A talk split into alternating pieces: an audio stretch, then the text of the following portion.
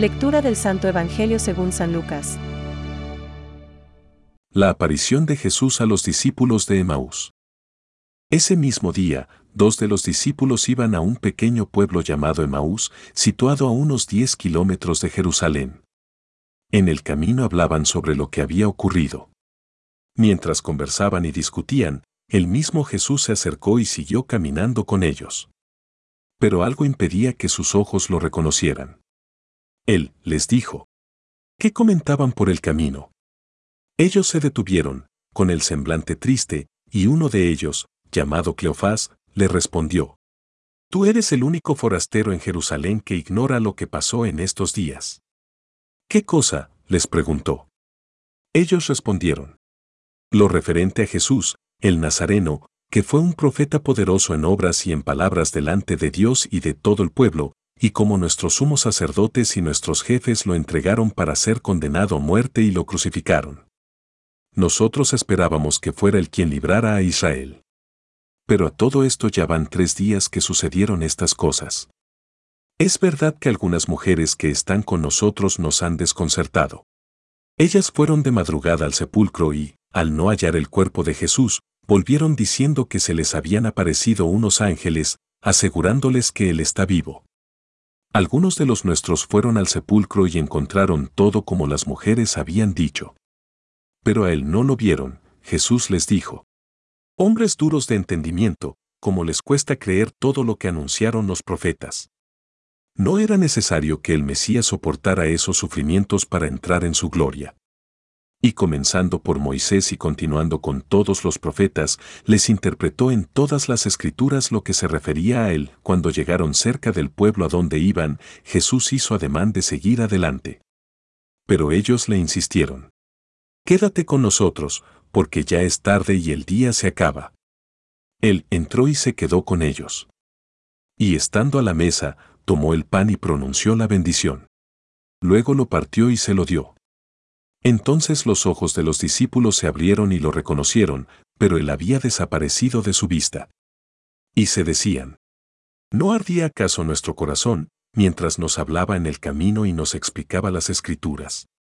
En ese mismo momento, se pusieron en camino y regresaron a Jerusalén. Allí encontraron reunidos a los once y a los demás que estaban con ellos, y éstos les dijeron, Es verdad, el Señor ha resucitado y se apareció a Simón. Ellos, por su parte, contaron lo que les había pasado en el camino y cómo lo habían reconocido al partir el pan. Es palabra de Dios. Te alabamos, Señor. Reflexión. Aquel mismo día, el domingo. Hoy comenzamos la proclamación del Evangelio con la expresión. Aquel mismo día, el domingo. Lucas 24,13. Sí, todavía domingo. Pascua, se ha dicho, es como un gran domingo de 50 días. Oh, si supiésemos la importancia que tiene este día en la vida de los cristianos. Hay motivos para decir, como sugiere la homilía de un autor del siglo IV. El pseudo Eusebio de Alejandría, que el Día del Señor es el Señor de los días. Esta es, efectivamente, para los cristianos la fiesta primordial. San Juan Pablo II.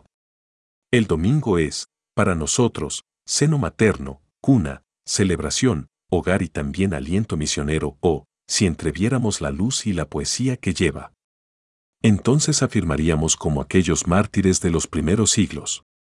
No podemos vivir sin el domingo. Pero, cuando el día del Señor pierde relieve en nuestra existencia, también se eclipsa el Señor del día y nos volvemos tan pragmáticos y serios que solo damos crédito a nuestros proyectos y previsiones, planes y estrategias. Entonces, incluso la misma libertad con la que Dios actúa nos es motivo de escándalo y de alejamiento. Ignorando el estupor nos cerramos a la manifestación más luminosa de la gloria de Dios, y todo se convierte en un atardecer de decepción, preludio de una noche interminable, donde la vida parece condenada a un perenne insomnio.